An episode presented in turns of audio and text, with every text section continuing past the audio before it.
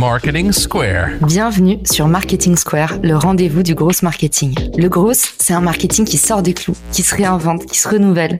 C'est aussi un mindset qui repose sur l'envie de se dépasser, de se détacher de ses opinions une bonne fois pour toutes et d'apprendre en continu. Si tu te reconnais dans cette description, que tu sois débutant ou expert, abonne-toi.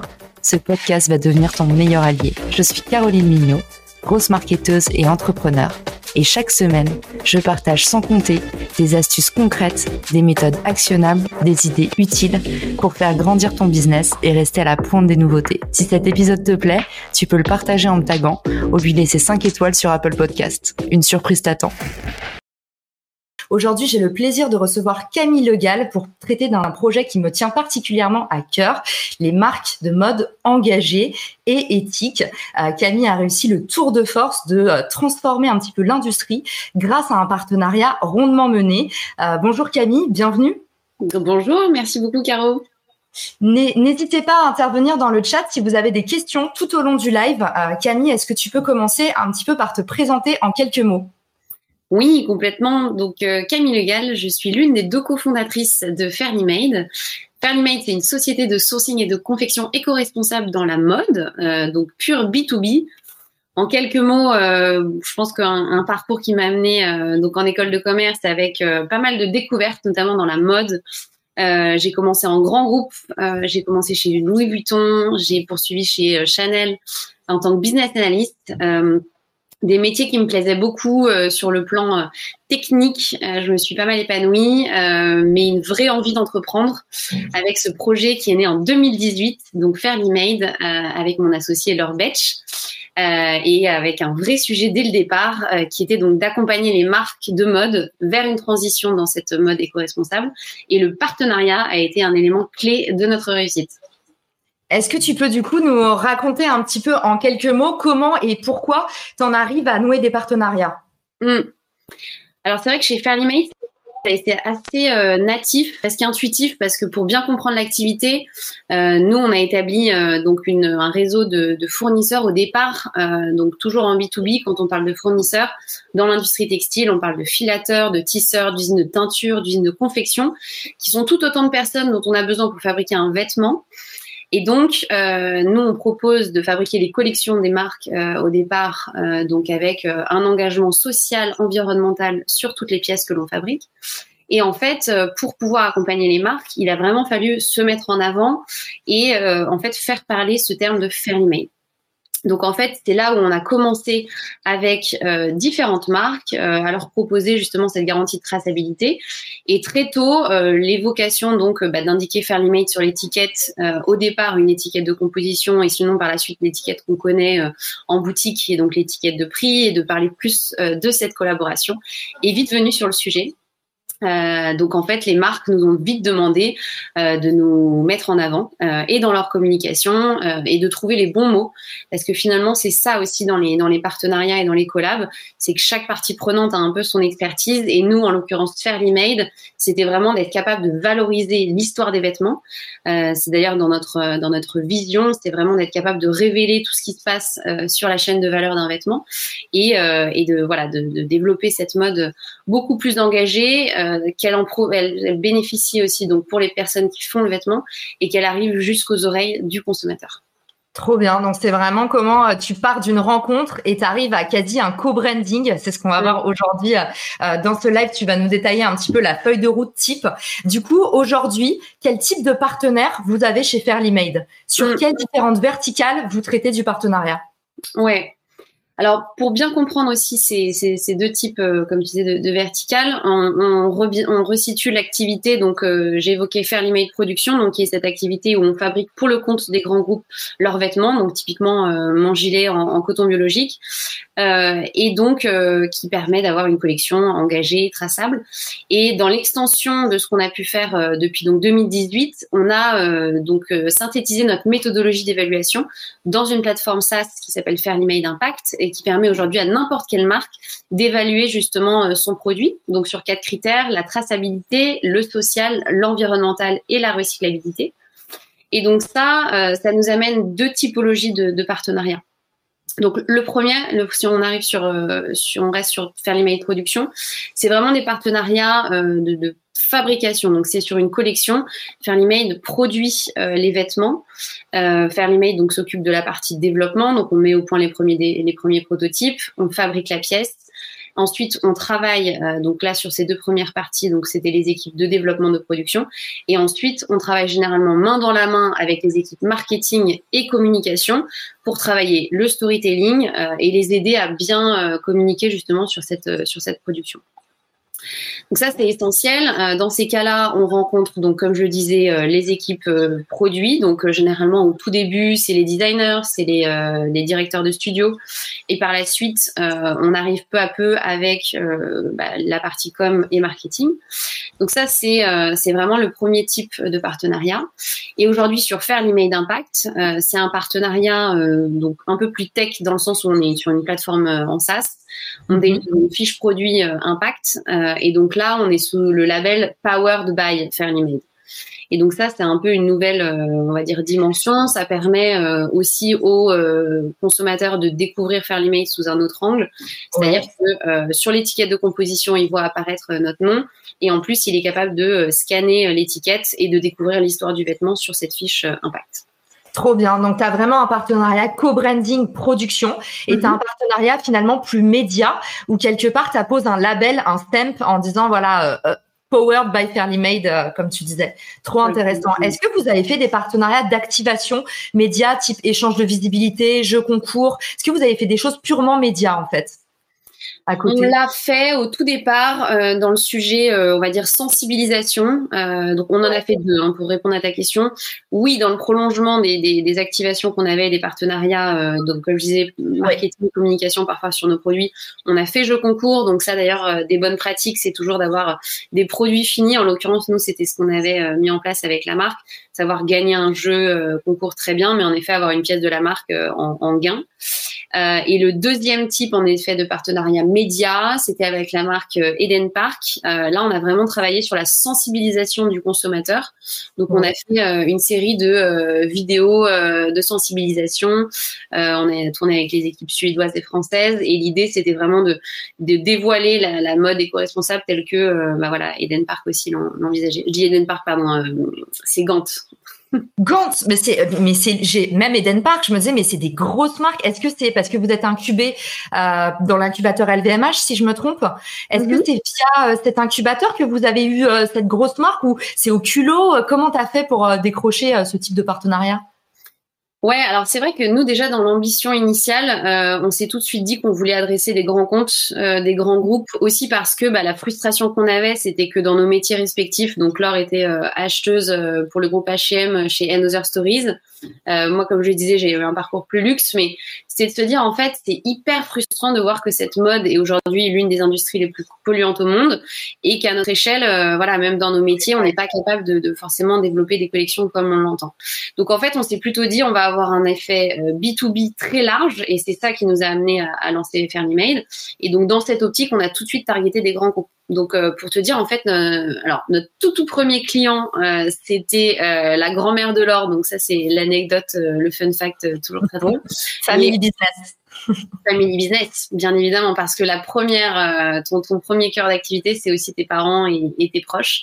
Mais oui, non, le, le, le, deuxième client, c'était les Galeries Lafayette. Donc, euh, en fait, ah oui, pour te dire à quel point, voilà, il faut, faut pas hésiter. En effet, c'est au culot, mais c'est euh, grâce à nos réseaux perso pro, c'est-à-dire que quand on avait et Laure et moi travaillé dans ces groupes respectifs, bah, nos, nos, anciens collègues sont partis dans des dans des grands groupes. Et donc oui, c'est les Galeries Lafayette avec lesquelles on a signé notre premier grand compte. Euh, et en fait, après, donc en bouche à oreille, euh, ça nous permet de signer euh, de, de proche en proche d'autres marques et donc la marque Gantz sur cette activation média dont on, dont on parlait. Du coup, tu nous as, tu nous as raconté que vous aviez vraiment une approche grand compte ultra stratégique. Est-ce qu'il y a d'autres critères de recherche qui sont pour vous prépondérants? Tu vois, par exemple, la Redoute, il nous disait, bah nous, on fait pas, on fait pas d'angora. Est-ce que vous, j'imagine que la mode engagée, ça impose un cahier des charges ultra strict. Est-ce que quel est votre, quels sont vos critères de sélection? Mmh. hors grand groupe alors nous, c'est vrai qu'on apporte une offre, donc peut-être à la différence de, de, de partenariats on va dire B2B, B2C, avec des, gens qui font des échanges et autres.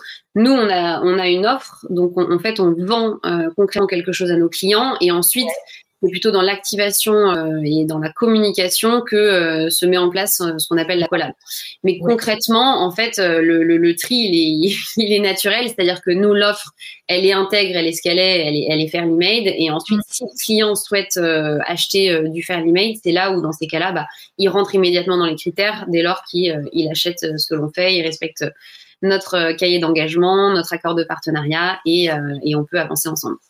C'est trop bien. Mais du coup, ouais, c'est exactement ça. C'est qu'en fait, toi, comme tu transformes les entreprises, finalement, il n'y a pas tellement de barrières à l'entrée, à part euh, avoir envie, euh, accepter cette transformation. Et donc, du coup, euh, euh votre votre process à vous.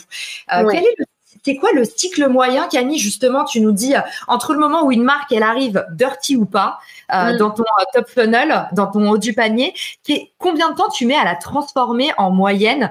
Euh, mm. Donc tu disais effectivement au début, vous c'est pas tellement un partenariat, c'est d'abord en fait un client et vous mm. l'activez en partenariat sur la partie vraiment com qui vous sert à tous les deux. Mais du coup, quelles sont les, les grandes étapes entre le moment où une marque elle signe chez Fairly Made et la fin, enfin la fin. Tu vas peut-être me dire qu'il n'y a pas de fin, mais combien de temps tu mets à mettre en place ton partenariat et ta, ta collab au sens large? Alors nous, on voit toujours trois grandes étapes hier qui évoluent avec la maturité de la marque, hein, mais c'est un peu le, premier pied à l'étrier. Généralement, c'est la rencontre euh, qui se fait nous de manière concrète avec une bibliothèque matière éco-responsable. Donc on a une physiquement, on a une bibliothèque matière avec euh, des matières recyclées, du coton biologique, euh, des matières cellulosiques. Donc là, c'est vraiment une ce qu'on appelle l'atelier plantage de graines. La marque découvre ce que l'on offre. on fait aussi de la formation. Donc généralement, si certains veulent convier d'autres personnes dans les dans les premières réunions, c'est le moment où on rencontre un peu toutes les parties prenantes.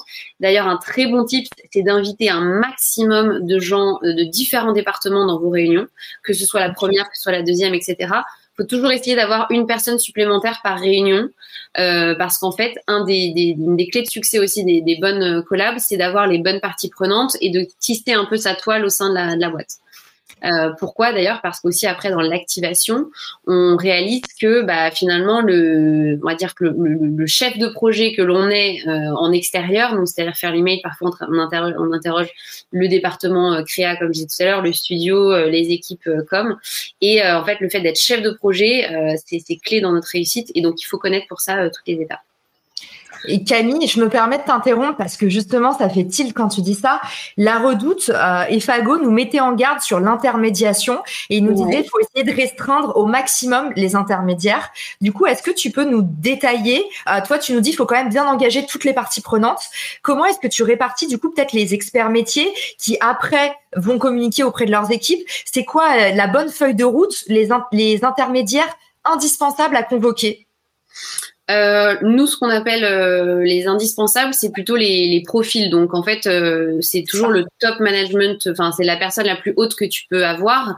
Euh, on va rentrer dans le vif du sujet avec une collab qu'on affectionne particulièrement, qui est des petits hauts. Mais pour exemple, on a rencontré la CEO, une des fondatrices, et donc dans ces cas-là, c'est assez clé. Donc, en fait, il faut avoir un très bon feeling avec les gens en opérationnel qui vont dans tous les jours, dans, dans, le quotidien, permettre à ce que la, la collab se passe bien aussi parce qu'il faut beaucoup de bienveillance et nous c'est un truc qu'on met en avant euh, dès les premières rencontres. Euh, mais du coup, euh, les intermédiaires clés, c'est vraiment plutôt les, personnes en contact direct, c'est les équipes opérationnelles, le top management pour avoir des validations plus rapides, quitte à avoir leur numéro de téléphone. Nous, on est aussi beaucoup sur la, fluidité des, échanges passe par le téléphone. Euh, et ensuite, après des relais intéressants, euh, ça va être les, les, attachés de presse. Euh, on essaye aussi parfois de mutualiser ces, ces, ces relais-là parce que c'est des relais d'influence aussi après pour la, on va dire l'aura de, de la collab qui se met en place. Trop bien. Et du coup, je t'ai un peu interrompu parce que ça m'intéressait trop, mais tu nous répondais sur le cycle de vie moyen d'un partenariat. Qu'est-ce que tu observes en général? Alors nous, on est très rythmé par les cycles collections, c'est-à-dire qu'en fait, c'est vraiment inhérent à l'industrie textile et de la mode, mais voilà, il y a des collections. Donc nous, généralement, sur une collab, euh, donc euh, faire l'email production, on resigne de collection en collection. Ce qui est hyper intéressant maintenant, et c'est là où je parlais des, deux, des trois degrés de maturité, c'est plantage de graines sur la première euh, réunion. Ensuite, on fait la collab, et généralement, c'est là où c'est un peu la, marque découvre, teste auprès de son client le retour aussi sur ces sujets de mode éco-responsable. Et la troisième étape, on est ravi aujourd'hui que ça se prolonge également avec des Mais c'est l'onboarding sur la plateforme en SaaS, donc faire l'email d'impact. Là, la marque va pouvoir vraiment évaluer 100% de sa collection selon ces critères qu'on a établis et ils bénéficient de notre méthode sur 100% de leur collection du coup. Voilà. Et du coup, pour te dire sur le cycle de vie, euh, ce qui est intéressant, c'est qu'en effet, bah, signer de collection en collection, ça permet de pérenniser aussi euh, les, échanges. Et euh, notamment, bah, là, typiquement, on le voit sur faire l'email d'impact, c'est aussi de mesurer. Et c'est hyper important aussi d'avoir toujours ces KPIs. Mais là, maintenant, de mesurer de collection en collection aussi l'amélioration des marques sur ce sujet de, l'environnemental et du social. Et du coup, il y a une moyenne type, Camille, tu dirais en six mois.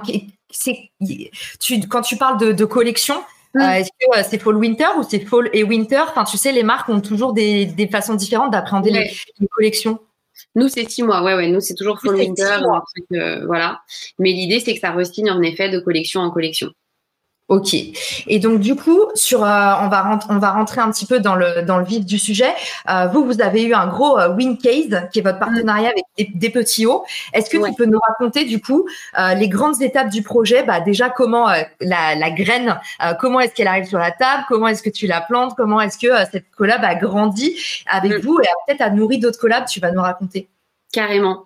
Je laisse une mini, euh, un mini teaser. Je, je branche mon, mon connecteur. Euh, le suspense est haletant. Ça n'a duré que trois secondes. Euh, allons-y. Bah, alors, des petits hauts. Ce qui est fantastique en plus, c'est que c'est une jolie histoire et donc je suis ravie de vous en parler aujourd'hui.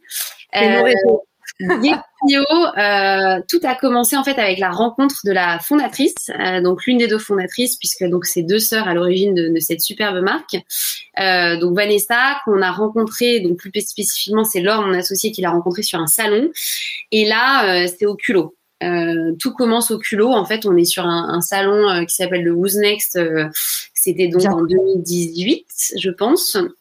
Et en fait, la rencontre se fait avec euh, bah, le peu de temps qu'on connaît aussi sur ces sur ces salons, échange de cartes, euh, avoir le mail tout de suite de la personne en face de nous. Et euh, finalement, Laure euh, rappelle euh, donc Vanessa, cette cette directrice, commence à lui dire bon bah voilà, on s'est rencontrés et elle nous accorde un rendez-vous. Et je, je pense qu'elle n'était pas hyper convaincue au départ du sujet, donc elle nous l'accorde, elle nous fait rencontrer donc sa directrice de collection, cette sa directrice de production. Donc premier puis à l'étrier aussi, c'est qu'elle invite déjà un peu le top management euh, à cette première réunion, donc, génial. Euh, nous, euh, bah, ni une ni deux, on prépare notre meilleure valise parce qu'il faut savoir que nous, le quotidien aussi de faire les production, c'est faire des valises avec tous les prototypes de démonstration de nos produits pour montrer aussi la qualité des pièces qu'on fabrique. Mhm. et du coup, bah, donc la rencontre se fait, ça s'opère hyper bien. Le, je crois le soir même ou le lendemain, on avait un mail euh, hyper euh, élogieux qui nous dit bon bah, on a vraiment envie d'avancer, on ne sait pas encore comment ça va se faire mais on va avancer. Et en fait euh, de proche en proche on a fait une deuxième réunion très concrète dans notre showroom avec déjà des, des pièces d'inspiration des petits hauts pour que nous ensuite on puisse développer cette collection main dans la main faire l'email des petits hauts euh, et voilà. Et après, la chance que l'on a entre guillemets dans le textile et plus particulièrement nous dans ce modèle qu'on a euh, donc chez Fairly dans B2B, c'est que comme on met le pied à l'étrier avec des produits physiques tangibles, bah, ça fait avancer les sujets. C'est-à-dire qu'on améliore le produit 1, on améliore le produit 2. Donc peu à peu, euh, je dirais que ça, ça a pris assez vite. Euh, et pour te donner une temporalité, bah après euh, c'est une, jolie histoire qui s'est écrite donc en, en, 2019 avec la première collaboration, qui existe encore, qui là vous allez bientôt pouvoir la découvrir en boutique, euh, la collection hiver été 21 qui, qui arrive. Euh, et pour te répondre après sur la partie euh, bah, concrète, euh, c'est bah, de plus en plus de réunions, toujours apporter aussi de la nouveauté au gré des, différentes collabs, parce que c'est important pour nous toujours que ce soit du, du long terme, donc que voilà que ça que ça resigne aussi au gré des différentes collections. Et du coup, quand tu nous dis de plus en plus de réunions, on se dit oh là là, la réunionnite. Est-ce que tu peux nous donner euh, un, un, rythme? C'est des réunions, c'est des points hebdo. Est-ce que c'est un call tous les jours? Est-ce que c'est euh, un gros meeting par mois? Comment est-ce que vous rythmez ça? Euh, alors il y a les réunions de lancement qui sont les grosses réunions où en effet on cadre un peu les inspirations de la collection euh, et euh, en effet les, les, les, grandes tendances qui seront celles de la collection. Ensuite après il y a vraiment du quotidien et heureusement non c'est pas vraiment des, des réunions euh, qui, qui, justement prennent la tête euh, sur ces sujets. tout dépend aussi des marques. Hein. Il y a vraiment des valeurs et des, voilà, des, des fonctionnements dans chacune des entreprises. Mais en l'occurrence, nous, on est très organisé dans le sens où on, prépare vraiment les, les, réunions. C'est-à-dire qu'en fait, on, a les ordres du jour qui sont établis. On s'assure aussi qu'en amont, on a eu les bonnes personnes au téléphone. Donc, typiquement, chez des petits hauts, il y a une personne qui s'occupe de la maille, une personne qui s'occupe euh, du, du, du chaîne et tram, donc du flou, une personne qui s'occupe du jersey. Donc, d'être sûr qu'on a eu les besoins de tout le monde en amont. Et ensuite, quand on prépare la réunion euh, et que, voilà, nous, on a un temps de préparation en interne, faire l'email, que quand on se rencontre tous ensemble, on soit efficace. Et un point important aussi, c'est qu'une bonne réunion, c'est une bonne to-do en fin de réunion, c'est-à-dire que c'est essentiel de faire des récaps. Et je pense que un des succès aussi de, ces, de ces collabs, c'est qu'on arrive toujours avec euh, une to-do pour et la marque et faire l'email, et qu'on a les next steps, et qu'on sait à quelle date on se revoit. On a déjà pris, en, on a déjà pris la, date pour le prochain rendez-vous et on a les nouvelles personnes. Je te disais aussi, donc toujours inviter aussi les, bonnes personnes dans ces réunions. Euh, là, typiquement, la semaine dernière, on avait la réunion avec les équipes de marketing et de communication. Et ben, on avait Stéphanie et Charlotte. Je sais que je les revois à telle date, euh, mais c'est pour avancer sur des sujets concrets et il n'y a pas de, de réunion superflue. Ouais, Fago nous partageait euh, il y a deux semaines sa, sa checklist complète que je t'ai envoyée de, de la ouais. Tu m'as dit en fait on est en phase euh, ouais. parce que typiquement on retrouve ce que tu dis, c'est-à-dire à chaque euh, chaque point d'ancrage, à chaque grande étape, mm. euh, quelles sont les parties prenantes? Moi j'ai trouvé ça intéressant aussi parce que Fred à chaque fois il identifie un leader dans son équipe. Donc ouais. telle personne référent de la marque 1, euh, il y a telle personne référent de la marque 2 sur ce sujet, telle mm. personne. Et effectivement à chaque fois les deadlines et construire un rétro planning qui soit qui soit efficace parce que c'est vrai que c'est un travail d'orfèvre euh, mmh. d'organiser tout ça. Et puis c'est aussi du multi-support. Et toi, tu me disais que tu avais un peu ta stack d'outils en place parce que effectivement, euh, quand il y a autant de gestion de projet, euh, qu'est-ce ouais. que tu connectes comme plateforme euh, pour euh, mettre mettre à jour tes intermédiaires? Bah oui, oui, euh, c'est hyper important et ça me fait plaisir d'en partager euh, quelques-uns. Mais donc, euh, nous, la base euh, qui nous permet de bien centraliser la demande, c'est Airtable. Euh, quand je dis centraliser la demande, c'est bien organiser euh, les plans de collection, récupérer tous les modèles avec lesquels on travaille pour les marques, de sorte que bah, dès qu'on se parle d'une collection, on a les visuels. Donc, pour ceux qui ne connaissent pas vraiment Airtable, c'est un outil qui permet vraiment de visualiser en 3D des, des datas, avec notamment une partie de galerie qui est très qui est très bien faite. Donc Premier outil Airtable. Deuxième outil Asana, puisqu'en fait on fait de la gestion de projet aussi. Donc ça nous permet de piloter, euh, de définir le rétro-planning et d'attribuer en effet les tâches euh, et les sous-tâches aux bonnes personnes. Euh, donc ça très très bon tool. Et plus récemment euh, Notion, euh, avec lequel du coup on, on, adore travailler aussi, euh, plutôt pour voilà la partie notes, to do, récap, euh, très efficace pour attacher les pièces jointes, s'assurer que les bonnes pièces jointes sont toujours euh, aussi à jour dans les ouais. Ça, c'est gros vivier d'erreurs en partenariat. Euh, c'est mmh. vrai que boucle d'email à 35 personnes avec au final la bannière qui a bougé d'un centimètre et t'as pas vu et tu ouais. prends la mauvaise pièce jointe. Euh, nous justement, c'est un gros, euh, c'est un gros focus chez Richmaker. On veut pouvoir créer un dashboard collectif pour les mmh. marques donc en, en fait, tu es un dashboard pour tout le monde. Tu pas besoin justement ouais. d'aller sur 1000 plateformes à la fois, que tu ton calendrier avec des alertes pluguées sur ton Google Cal, euh, que tu peux savoir justement ta bucket list, la checklist en temps réel avec les personnes en charge des projets qui sont notifiées. Euh, dès qu'il y a un check, tout le monde est alerté par email, comme ça, tu n'as pas besoin de décrocher ton téléphone dès que tu tires un trait de plume. Et puis, effectivement, euh, la dernière partie, les KPIs, euh, le reporting des performances.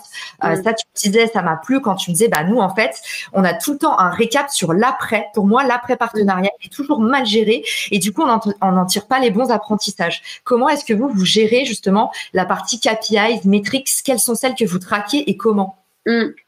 Alors ça, c'est vrai que sur faire l'email production, euh, c'est des sujets euh, plutôt qualitatifs, c'est-à-dire qu'on avait plutôt des retours d'expérience, euh, des quotes, des éléments vraiment euh, euh, quali, quoi, quand on ouais. le quali quanti. ce qui est intéressant maintenant avec faire l'email d'impact, c'est qu'on va avoir de plus en plus de quanti, notamment sur le pourcentage que les marques ont en collection éco-responsable, quelles sont les grilles en effet éco-responsables, est-ce que c'est de la certification, est-ce que c'est des fibres à faible impact? Donc ça, c'est des sujets sur lesquels on va on va gagner aussi en compétences et en partage auprès des marques. Euh, mais voilà, ce qui est essentiel, c'est euh, bah, nous le taux de resignature. En fait, euh, le, le meilleur indicateur, c'est quand un client resigne parce que bah, c'est ouais. preuve de, de 100% de satisfaction. Euh, c'est les échanges qu'on a euh, là quand on refait des, en effet, des lives Instagram avec des petits hauts. C'est génial de voir que bah, la communauté grandit énormément Parfois, on fait d'ailleurs des visites mystères en boutique et c'est trop drôle de voir à quel point bah, le, partenariat vit. Donc, c'est un peu ce lien entre le, le digi, parfois un peu inconcret, et le, le terrain qui est hyper tangible et très appréciable. Donc voilà, avoir toujours un peu cette bonne balance entre le qualitatif et le quantitatif aussi sur les, sur les KPIs. Trop bien. Tu peux du coup nous partager le behind the scene des petits hauts? Ça correspond à quoi pour vous en termes de win concrètement? Euh, des petits hauts Comment est-ce qu'on peut dire que ça vous a fait euh, exploser? Sur quel euh, sur quel canot en particulier? Hmm. Bah, je dirais sur un canal en fait euh, credential, donc euh, qui est en fait le, crédit que t'apportes tes premiers clients. Et ça c'est énorme, c'est un truc sur lequel euh, il faut vraiment capitaliser parce qu'en fait ça te permet ensuite de signer, c'est-à-dire que c'est des, finalement ce qu'on appelle le, crédit, c'est un peu ce qui permet de mettre en place ton business case, de dire bah voilà le type de client avec lequel je travaille, voilà l'outcome. Euh, c'est génial parce que en effet, ça fait sortir tel et tel produit. On, on gagne aussi en, en confiance sur euh, sur les clients existants. Donc ça, c'est euh, une première chose. Euh, et puis ensuite, des behind the scenes géniaux aussi sur la partie bah, humaine parce qu'on rencontre des gens euh, qui ont d'expériences incroyables au niveau du textile, qui ont quand même euh, euh des petits avaient fêté euh, c'est alors j'ai envie de dire 20 ou 30 ans, j'ai tout d'un coup un trou, mais en fait des gens qui ont quand même réussi. vous savez. oui, mais oui, en plus on a tourné une vidéo, mais c'est vraiment de se dire aussi que bah, dans, parfois dans le buzz un peu de l'écosystème startup ou des voilà des gens qui ont des projets euh, et des idées euh, à la tonne, euh, c'est génial de voir des choses qui émergent. Mais finalement nous de capitaliser avec aussi des marques qui existent depuis autant de temps, qui ont grandi et évolué en fonction aussi des évolutions de tendance et des demandes du consommateur. Donc nous c'est génial, on s'en nourrit et en fait on veut vraiment, notamment dans cette dans ce sujet de la transition vers une mode plus éco-responsable comprendre vraiment ses attentes clients et euh, arriver à accompagner les marques le plus loin possible dans cette euh, transition. Du coup, il y a la partie preuve sociale et puis il y a la partie un peu cooptation où finalement, euh, non seulement ça te donne du crédit envers ton client final, mais en plus mm. ça t'amène potentiellement tout un tas d'autres marques qui se disent bah si ça s'est bien passé une fois, ils ont ils l'ont processisé et ça va aller encore mieux sur les prochaines. Ouais, c'est ça. C'est des marques qui se, reconnaissent immédiatement, en effet, euh, par exemple chez les Tio, mais après, c'est tout plein d'autres clients euh, qui vont, avec lesquels on, on, construit ces business cases. Et en effet, là, on vient d'en partager un, par exemple, sur LinkedIn avec une Instagrammeuse euh, et euh, blogueuse euh, Mathilde Cabanas qui a lancé des, tous ses produits autour du bisou. Enfin, c'est génial aussi de voir que ensuite ça, ça fait écho chez nos clients. Mais voilà, en tout cas pour te dire, le, le KPI clé c'est le la resignature. là, on est aussi hyper content de voir que bah, sur la plateforme les les marques utilisent toutes les fonctionnalités, que l'affichage QR code est aussi. Alors c'est une des bonnes nouvelles du Covid, c'est que les gens ont appris à utiliser le QR code grâce au restaurant c'est clair. Le QR code, il, est, il vit sa meilleure vie. Hein. Ça n'avait, ça fait combien de temps? Ça fait 10 ans presque, Camille, que, euh, personne ne l'utilisait. Ouais. Mm. Bah ouais, ouais j'ai vécu un peu à Hong Kong et c'était drôle de voir à quel point c'était complètement dans les dans les mœurs, euh, même sur des interfaces comme WeChat, euh, il y a déjà un scanner de, de, QR code qui existe depuis très longtemps. En France, pas du tout. Donc euh, heureusement, chez Apple, c'est natif dans le dans le téléphone, dans l'appareil photo, mais mais parfois c'est c'est quand même drôle de voir les gens réagir par rapport au, au QR code. Petit aparté. Et euh, du coup, en, parlant euh, pratico-pratique, euh, comment est-ce que tu orchestres ou tu organises la répartition des revenus dans une mhm. collab? Ouais, alors je pense différents types de collab. Tu vas peut-être me dire qu'il y a différents types de collab aussi il y a différents types de collabs. Voilà, comme je disais, il y a aussi deux activités pour nous, donc c'est pas toujours les mêmes types de revenus. Nous, la première chose, c'est que le, la, la, collab se fait avec un client, donc euh, le, le, revenu déjà vers Fairly Made est euh, très lié au, à la signature du contrat qu'on a en face. Donc euh, ça, c'est une première chose. Euh, après, sinon, c'est euh, vraiment de l'engagement et du temps euh, humain. là, pour reprendre ce, ce, best business case qui est celui des petits hauts, on part en tournée dans toute la France pour aller faire des, des, des talks aussi intimes dans certaines boutiques pour bah, rencontrer encore une fois concrètement les clientes, parler aussi de, des projets. Donc, c'est prolonger un peu l'expérience pour aller jusqu'à jusqu'à du, du, du, concret, quoi, du, du physique. Euh, mais voilà, en tout cas, euh, sur la partie, euh, ouais, sur la partie prolongement de tout ça. Et du coup, ce, tu, tu, parles un peu là de, de, présence média, à quel point les marques, quand vous activez ensemble vos audiences, est-ce que c'est quelque chose qui se valorisent. Par mm. exemple, euh, si là tu bosses avec une super marque qui t'amène une visibilité de dingue, est-ce mm. que tu vas faire un petit effort sur ta marge? Est-ce que c'est des choses en fait Est-ce que vos audiences ça rentre quelque part dans la négociation commerciale? Alors en fait, je pense que nous, on a une forte image euh, entre guillemets déjà qui naturellement arrive dans le dans le produit, donc que ce soit sur euh, une étiquette ou grâce euh, justement au Powered by Fairly Made et que ça, on n'a jamais euh, monétisé au sens de, voilà, on arrive euh, aussi dans cette euh, démarche de partage de bonnes pratiques, c'est-à-dire qu'on vend un produit fini qui a déjà un gage et de traçabilité, d'engagement social, d'engagement environnemental. Mhm. L'utilisation de Fairly Made est un peu intuitive justement quand on quand on fait ce sujet-là. Donc pour te répondre, non, il n'y a pas de valorisation monétaire entre guillemets là-dessus, mais par contre c'est hyper cadré dans un accord de partenariat. et d'ailleurs ça c'est donc un des, des good tips que vous voulez partager. Ouais. Fais les transitions à ma place. Non, mais qui, est hyper importante parce que euh, pour, pour tout se dire, euh, je pense que la partie juridique, euh, et quand bien même parfois ça peut être un peu la partie boring, c'est vraiment une des best practices, c'est-à-dire de, de, de s'accorder sur une trame, de s'accorder sur des éléments clés. Donc nous, avec beaucoup d'humilité, ce qu'on souhaitait vous partager, c'était une trame très classique avec les grands chapitres d'un accord de partenariat, à faire relire par vos juristes respectifs et surtout à adapter en fonction des collabs qui se mettent en place. Mais voilà, nous, pour te répondre, en effet, donc non, on ne valorise pas en effet cet échange, on va dire monétaire, mais par contre, on structure tout très bien avec un accord de partenariat pour se prémunir parce que justement on avait euh, on avait reçu dans un premier live la créatrice de June qui nous avait expliqué qu'ils avaient fait euh, du partenariat en bundle, c'est-à-dire en co-package euh, lors de leur campagne de crowdfunding et que le partenaire les avait lâchés la veille alors qu'ils avaient investi énormément de ressources opérationnelles ah plus émotionnelles quand tu es une jeune marque qui se lance mm. et tu signes un beau partenariat qui va te propulser et qu'en fait à la dernière minute. Donc c'est vrai que cette partie juridique légale elle elle rentre vraiment en ligne de compte. Euh, mm. D'abord pour se prémunir, aussi pour que toute la communication soit plus transparente tout au long du cycle de vie du partenariat, qu'il n'y ait pas de mésentente, que tout soit vraiment marqué noir sur blanc, euh, approuvé par tout le monde. Donc ça pose des bases saines, un peu comme dans un mariage. Euh, c'est pas là pour casser l'ambiance, au contraire, c'est là pour faire en sorte que tout le monde ait bien compris la même chose euh, mm. et que et qu'il n'y ait pas de problème d'arbitrage. Du coup, merci beaucoup Camille. Effectivement, je répète que chaque semaine, le créateur de la collab nous partage un peu son document, euh, son document secret qu'il a mis euh, euh, des années à mettre en place, à recéter, qui a déjà été validé pour que les créateurs d'entreprises puissent en, en bénéficier. Merci beaucoup d'ailleurs. Eh ben de rien. Tant qu'on est dans les bonnes pratiques, euh, une petite euh, question toute bête, on va passer aux questions-réponses. Donc, si vous en avez, euh, n'hésitez pas. moi, j'en ai une très claire à, te poser en fonction de ce qu'on vient d'aborder. C'est mhm. quoi pour toi, là, de votre expérience des collabs, c'est quoi les, les, les, bonnes pratiques? C'est quoi le plus important, le truc que tu as appris de ces collabs que tu as noués? Euh, et ben j'irai c'est de, de, de, de, porter beaucoup de bienveillance à ton interlocuteur clé. Euh, en fait, euh, il y a encore une fois euh, des décisionnaires, euh, des gens en opérationnel, mais le plus tu comprends le besoin de ton client et surtout dans la collab où il y a en effet un, un échange vraiment win-win au niveau de la visibilité, rien de tel que d'avoir une bonne relation avec la personne avec laquelle tu échanges aussi parce que c'est cette personne qui va porter ta voix euh, au conseil d'administration euh, le jour où il y a des tranches euh, budgétaires, le jour où il va falloir faire des choix de partenaires parce que bah, les, cycles de vie, de budget, d'achat évoluent aussi.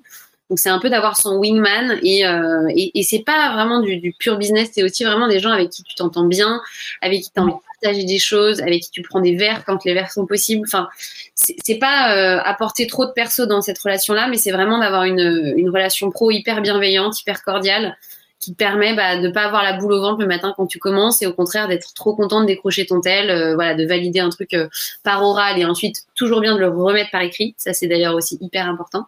Mais voilà, une relation fluide et hyper agréable avec les interlocuteurs. Trop bien, ça donne envie. En plus, euh, on te fait confiance pour ça. Moi, je suis sûre que c'est mortel de bosser avec vous. En tout cas, à chaque fois que je vous ai, c'est vraiment un plaisir.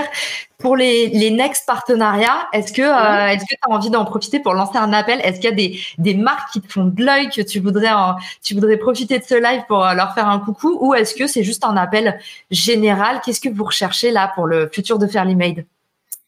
Bah, ce qu'on recherche, c'est euh, toujours plus de marques, hein, parce que c'est des sujets euh, communs à tout le monde. Donc, euh, pour citer quelques clients clés, bah, c'est vrai qu'on a donc des petits dont on a beaucoup parlé. On a Asphalt, qui est une digital native brand ah. avec qui on a vraiment ce, ce sujet de l'impact. Aujourd'hui, on évalue 100% de leurs pièces qui sortent et c'est génial. Donc, c'est sur ces verticales-là qu'on a envie d'avancer que vous soyez des digital native brands et que vous n'ayez euh, justement jamais adressé ces sujets, c'est l'occasion. Et des très grands groupes, là on vient de justement, alors je pense qu'on n'a pas encore le droit de l'annoncer, mais on vient d'être euh, lauréat d'un très gros euh, programme d'accélération aussi. Donc avec des grands groupes, ça, ça va être génial. Euh, donc voilà, si vous êtes vous-même euh, au sein d'une marque et que vous avez envie d'aborder ces sujets, avec grand plaisir pour échanger dans un premier temps. Et euh, des, marques plus récentes aussi, parce qu'en fait, on réalise qu'aujourd'hui, la sincérité et le message des marques est hyper important de construire dès le départ. Et donc là, on a pas mal aussi d'Instagrammeuses, des gens qu'on accompagne sur la production qui bah, déjà activent ces QR codes avec une information riche. pour que bah, le client demain connaisse parfaitement l'histoire de son vêtement et le tout powered by Fairmade. C'est canon. Et moi, j'adore aussi ce nouveau projet que vous venez de lancer, là, le calculateur d'impact. Euh, J'en mm. parle pas autour de moi parce que je trouve ça mortel que euh, c'était déjà dans l'alimentation, mais encore trop peu visible dans la mode. Est-ce que tu peux nous, nous, nous repitcher très rapidement le calculateur d'impact? Parce que je sais qu'il y a plein de gens qui nous écoutent qui sont euh, justement dans des problématiques euh, RSE, mode, éthique. Mm. Bien sûr, bien sûr.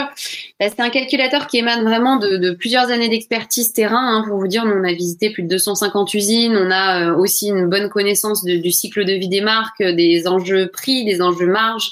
Donc c'est un peu euh, euh, de l'apprentissage de tous ces sujets qu'on a créé une plateforme en SaaS, donc faire l'email d'impact, qui est ce calculateur qui, sur la base de vos informations, généralement ce que vous avez dans un CRM, dans un PLM, dans un PIM, toutes vos data produits, qu'on est capable de ressortir. Donc une fois qu'on a contacté les usines, qu'on a pu collecter un maximum d'informations techniques sur vos pièces, de vous sortir une fiche produit très détaillée avec une information sur la traçabilité, le social, l'environnemental et la recyclabilité. Donc ça, nous, c'est des grandes familles d'impact que l'on a. Et ensuite, à vous de critériser. Typiquement, là, on a une marque qui veut calculer son empreinte carbone. Et donc, on a mis l'accélérateur sur euh, et l'accent sur euh, ce calcul CO2. Euh, c'est des choses qui ressortent sur toutes nos fiches. Mais là, en l'occurrence, eux, ils ont un calcul agrégé qui est spécifique pour leur marque. Donc voilà, en tout cas un exemple parmi d'autres, mais euh, rien de tel que de le tester. Donc euh, on est euh, hyper disponible. Donc pour ma part, sinon on a Agathe Roussel, vous pouvez l'ajouter sur LinkedIn, notre notre chargée de développement qui a tous ces sujets en tête et qui pourra vous répondre hyper vite dès demain si nécessaire. C'est clair, réactive et en plus ultra sympa. Donc je recommande. On a une, une question de Crancal alias Nino qui dit vous évoquez les grands comptes. Euh, donc un peu tu nous disais un peu ton ton, ton cœur de cible. Qu'en est-il des marques plus confidentielles? Euh, Est-ce que est-ce que tu peux les nommer Du coup, est-ce que vous bossez aussi avec des marques euh, plus plus soit plus niches, soit des mhm. marques en lancement par exemple? Oui, des marques en lancement. Ouais, ouais, carrément. Euh, on a euh, donc je disais des grands comptes. Après, euh, ça dépend ce qu'on appelle marque confidentielle, mais en tout cas, dans les blogueurs ou personnes qu'on accompagne, on a aussi Gabriel Paris, qui sont des marques justement d'accessoires beauté enfant. on a des marques, alors un scoop, je ne sais pas, mais en tout cas un Ulule qui va bientôt sortir, mais sur une basket fabriquée sur un matériau à base de pommes, donc de pommes recyclage de pommes. Pour ne pas dire cuir, puisqu'on n'a pas le droit d'utiliser ces termes là-dessus, mais on fait la, toute la, culture, la calcul d'impact de cette chaussure incroyable, euh, en effet, en, en, en, cuir de pomme, donc. Et je vois de plus en plus de choses en cuir de pomme. Bon, il faut pas dire cuir, mais euh, c'est en en matériau souple de pomme. Ouais, parce qu'en fait, c'est une très bonne euh, base pour en effet ensuite les, les, mélanges qui peuvent être faits euh, sur ces sur ces matériaux. Il y a beaucoup de choses qui émergent aussi sur le marc de raisin, donc oui. c'est assez fou. donc oui, pour te répondre, en effet, on travaille avec des marques plus confidentielles. on a beaucoup de marques aussi confidentielles qui sont plutôt des grandes marques, mais avec qui on n'a pas le droit de communiquer parce que c'est des sujets aussi de fond euh, le calcul d'impact et le travail sur la traçabilité. Il y a aussi des marques qui euh, le font euh, de manière, on va dire, en interne pour ne justement préparer les bonnes bases, mais qui souhaitent pas communiquer justement sur ces sujets. donc voilà, il y a les deux. Il y a les grands groupes qui communiquent, les marques confidentielles avec lesquelles on est ravi d'échanger et de, travailler, et ensuite d'autres marques qui eux ne communiquent pas et avec lesquelles on a des accords de confidentialité très stricts. Trop bien. En tout cas, Nino, on espère qu'on a répondu effectivement derrière le mot confidentiel. Il y a plein de, de types d'interprétations différentes. N'hésite pas à nous dire dans le chat euh, si jamais euh, c'était autre chose que tu voulais nous signifier. On prend une autre question de Émilie qui nous dit est-ce que Fairly Made produit pour des marques qui ne font pas de mode à la, Camille, à la voix qui porte, hein, ou met en relation des marques? Euh, oui, alors c'est vrai qu'on l'a peu évoqué, mais on travaille beaucoup pour la cosmétique, pour la food, pour tout ce qui est en fait le, textile qui n'est pas directement lié aux produits. Donc, typiquement, dans la cosmétique, on ne fabrique pas de crème, on n'est pas l'email dans la cosmétique, euh, dire la production de, de, crème. Mais par contre, on travaille avec euh, Seasonly, on travaille avec euh, Prescription Lab, euh, beaucoup de box beauté, beaucoup de box. donc là, on travaille avec le groupe aussi de Gambet Box et donc de My Little Paris. Donc oui, en fait, on fait tout ce qui est le le, sujet de d'expérience client, donc euh, packaging, euh, donc en fait euh, qui permet en fait de mettre en valeur le produit de la marque et donc tout, tout, ce qui est rattaché au, textile, on, est capable de le faire. Ok. par exemple, on fait tout ce qui est beauté et routine zéro déchet.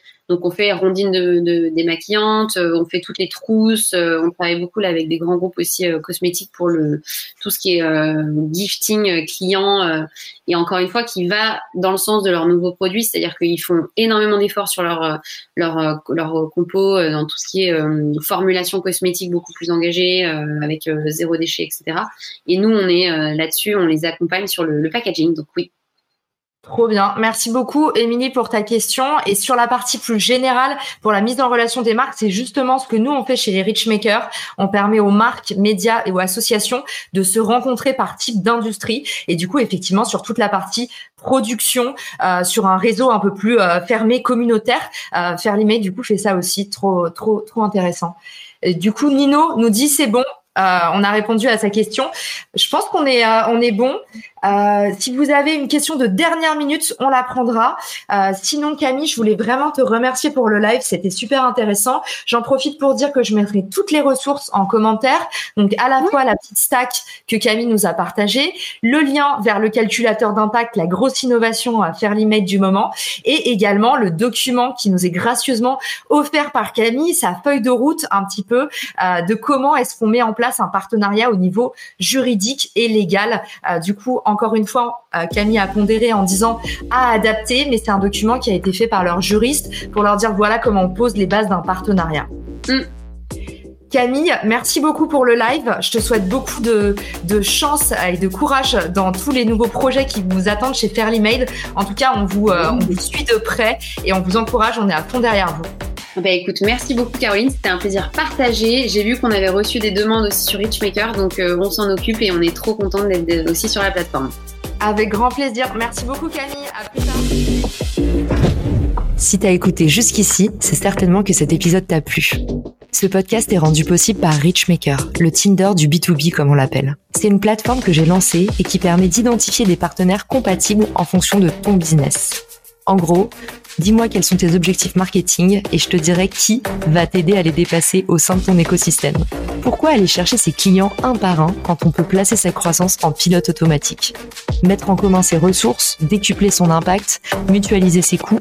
Après 10 ans à travailler en marketing entre New York et Paris, je me suis rendu compte que la pub était devenue un réflexe tristement automatique. Pourquoi est-ce qu'on baserait notre croissance sur des modèles qui nous placent en compétition les uns contre les autres? Ou toujours au profit des mêmes acteurs Le vivant, qui est quand même notre ancêtre de plusieurs milliards d'années, nous enseigne que ceux qui prospèrent sont pas les plus forts, ce sont ceux qui collaborent le plus.